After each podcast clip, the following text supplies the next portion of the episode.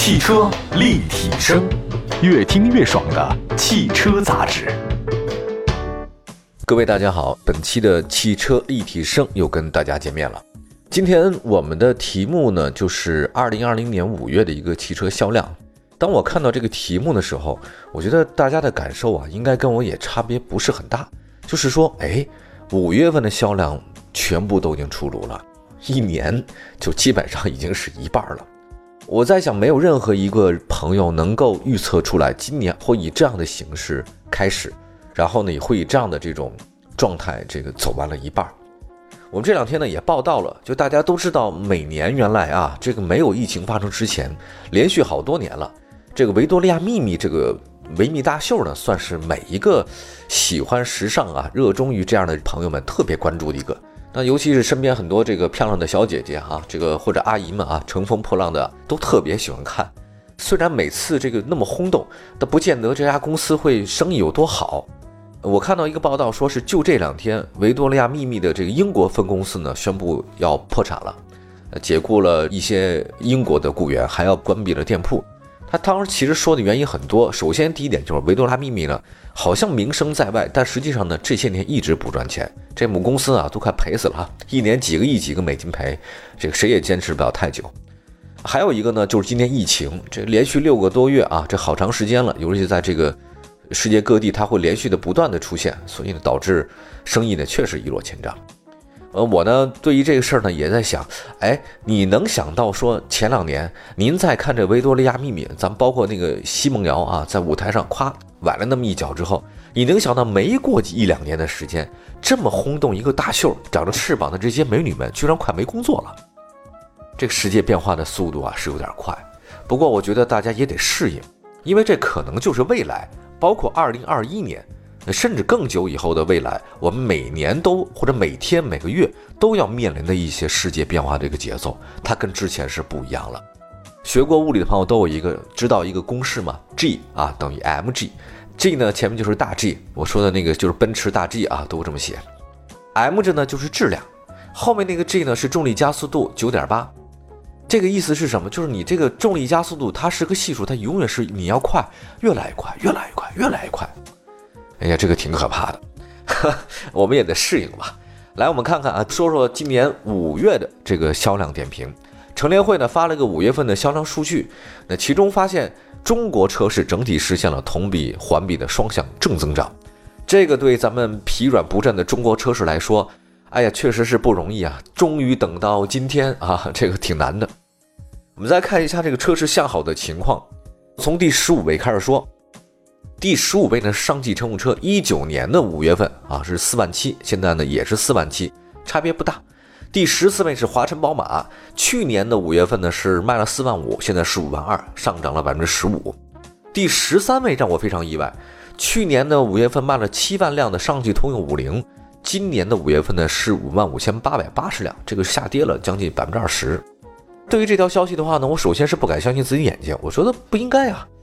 后来我仔细一查证啊，不同信息来源的结果还真的是不太一样。有的呢说是五月份销量暴涨啊，有的说呢是跟去年这个同比相比呢是下跌。这个我们存疑吧啊，我们也希望到底这个谁能给我们一个准确的答案。第十二位呢是长城汽车啊，去年呢是五万辆啊，今年也是五万辆，区别不是很大。那么还有第十一位是北京奔驰，去年五月份呢是四万四千辆，今年五月份是五万八千辆。您看一下这没有啊？北京奔驰上涨了多少呢？居然上涨了百分之三十，这个就有意思了。大家你仔细琢磨啊，您细品。还有第十位是东风本田，去年六万七，今年六万五，差别不大啊。五月份的销量。第九位吧，广丰呢去年五月份是五万一，今年是六万八，上涨百分之三十二。广汽的本田呢，去年六万八，今年也六万八。还有第七位是长安汽车，去年是四万两千辆，现在是七万一千辆，它上涨百分之六十九。我跟大家讲，这是为什么呢？就是最近有款车，那真神了。我看了一个数据是 CS 七五 Plus，居然它在这个五月份的销量是翻了多少倍？今年的五月份比去年五月份的涨了那快百分之七十了。还有一丰，一丰呢去年呃五月份是六万八千辆，现在是七万三千辆。东风日产去年和今年差别不大啊，都是月销十万辆。第四位呢，涨势很喜人的吉利汽车。吉利汽车去年五月份是八万四千辆，现在是五月份十万五千辆，上涨百分之二十四点七。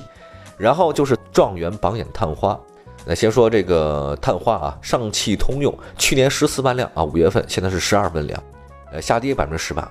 第二位上汽大众，这跌的有点多啊，同比下跌了百分之十。去年五月份卖了十四万七，现在呢是十三万一，跌了一万多辆车。第一名是一汽大众。一汽大众啊，实际上它跟上汽大众去年五月份的销量差别不大，都是十四万七千辆啊。但今年一汽大众居然五月份卖了十八万辆，上涨了将近百分之二十二点八。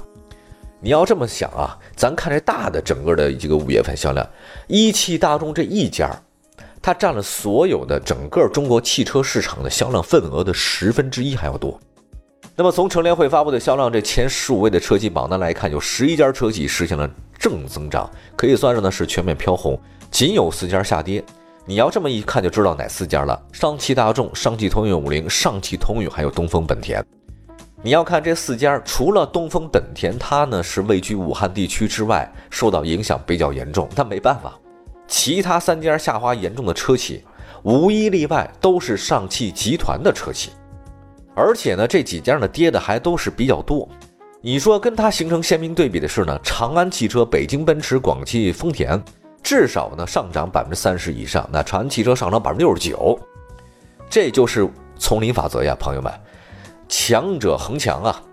数据显示，一汽大众啊，包括像东风日产呐、吉利汽车之类的，单月销量都突破十万辆，尤其是吉利品牌，相比去年五月份上升幅度是百分之二十四点七。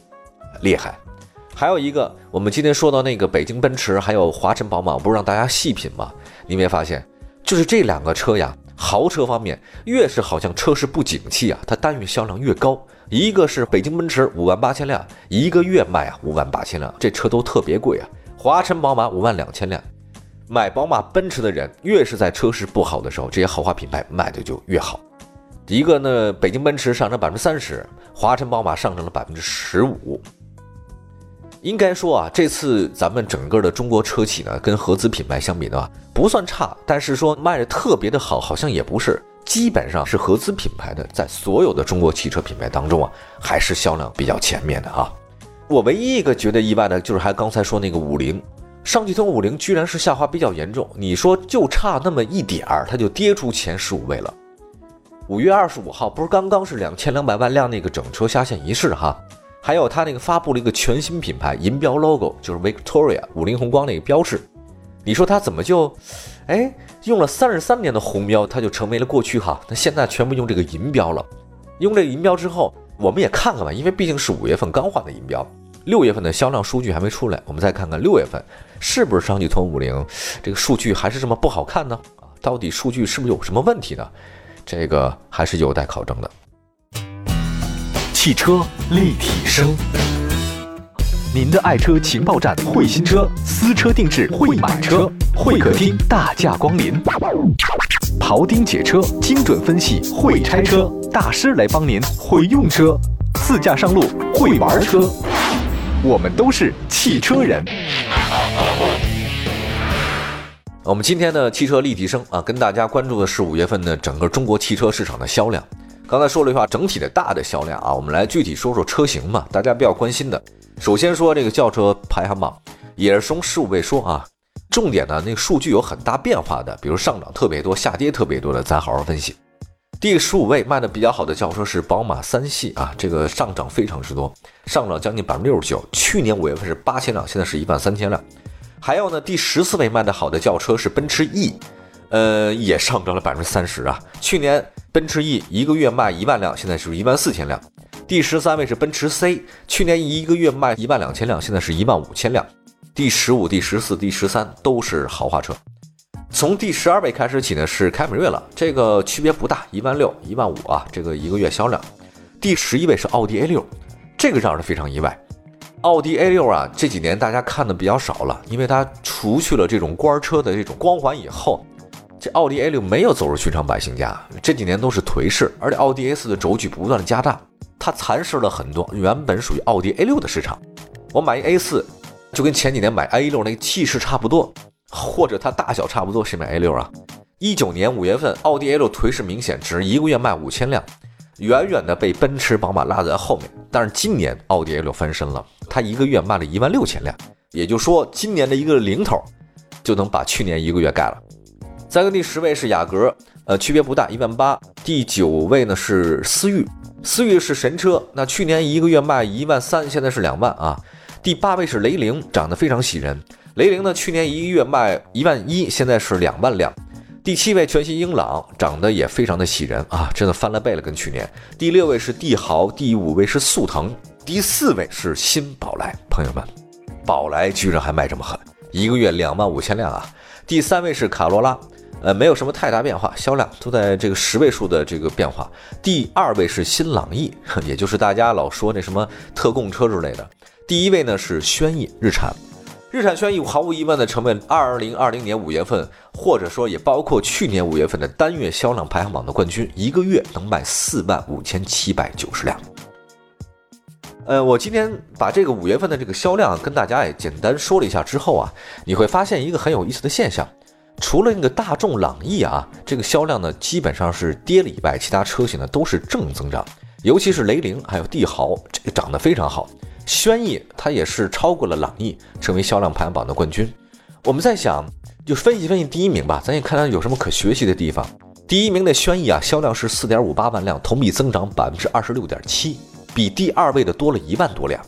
朗逸那个车呀，卖了三万四千辆，下滑了，但下滑也不是很多哈。现在大众朗逸啊，有人说它是走下神坛，而且说呢是这个是不是因为？朗逸跟那个上汽啊，最近帕萨特那中保研测试这个有关系。现在上汽大众的安全性啊，备受到广泛的质疑。而且你要一质疑啊，你那个帕萨特都撞成那样，怕那柱子说断就断，那你比它便宜这么多的朗逸，而且是中国特供车，那是不是更糟糕呢？这个我认为一个车的质量好坏跟它是不是哪儿特供呢？哎，有没有关系呢？我觉得有，但关系并不是很大。很多人说你这个中国特供车到中国来圈钱，其实你说朗逸和宝来是不是德国车？因为这次宝来也卖的特别好嘛。我不做过多评论，但我觉得是中国特供车，也许它更适合中国人，价格呢可能也更便宜一些。那朗逸和宝来，它也毕竟不是跑车，它是家用车，在乎的就是空间啊、油耗，它是一个稳定的质量。至于说你说它这个我非要原汁原味的德国和原汁原味的美国或者日本。你说那个好还是不好呢？我也没觉得，纯进口的东西它有的就是百分之百的好。但现在有个问题就是了，那为什么朗逸好像有点下跌呢？这个可能是跟它质量品控有关系，跟它是不是特供车没关系啊。这是我的个人观点啊。你要说特供车都不好吗？那不一定啊。你看那个呃，还有那个别克英朗、桑塔纳、新桑塔纳、新捷达、朗逸、朗行、雪佛兰的新赛欧、本田的那个凌派。还有零度、长安福特那个福睿斯，呃，现代的名图，还有本田东本的 X2V，这不都是特供车吗？你能说一棍子打死说这些特供车都不好吗？这那也太狭隘了点儿，是吧？特供车是不是都好呢？这个我刚才已经解释了一下。那接下来呢，我们再说说这次榜单当中轿车里另外一个亮眼的现象，就是我也想说说，吉利帝豪是轿车销量排行当中前十位 Top Ten 里唯一的一款中国品牌汽车。吉利帝豪呢，销量是两万三千四百辆啊，同比增长百分之四十四，轿车排行榜第六位。吉利帝豪原本属于大家没有那么看好的一款家用轿车，现在同比上涨百分之四十四。也就说啊，现在啊有种分级的趋势。什么叫分界趋势呢？就是豪华车卖的特别的好，像奔宝啊，这个毫无质疑的，一个月卖了一万四五六千辆，这个很厉害了，而且那么贵。另外一个现象呢，就是特别家用的一些车型啊。就十万元左右的这个车卖的也是特别的好，至于说中间地带的那些车啊，似乎是可能这份额是越来越少了。你现在也许看不出来，你说再过几个月你会发现了，以前呢是纺锤儿，就是中间地带车多，两头少。现在呢这个因为各种情况变化变成哑铃了，就两边多了，中间好像少了。那这是不是一个稳定的结构呢？那我也不是经济学家，我也不好说，但是确确实实有这个现象。呃，本来我这边呢还有一些像这个 MPV 啊，嗯，还有包括像 SUV 啊，这大家特别关心的，这样我们回头找机会再好好讲吧。我觉得五月份的 SUV 还值得大家讲的，我们会另外一期节目说，因为 SUV 这次在五月份的销量差一点呢，就把这个轿车给干翻了。还是非常独特的，就是大家对 SUV 的这个中国人的热情啊，应该是全世界独一无二的。好，我们下次节目呢有机会再跟大家好好分析。各位可以随时关注我们的官方微信和微博，都叫汽车立体声啊。还有一个我们的抖音啊，抖音号上搜“汽车立体声”的全拼就能找到我们啊。下次再聊，拜拜。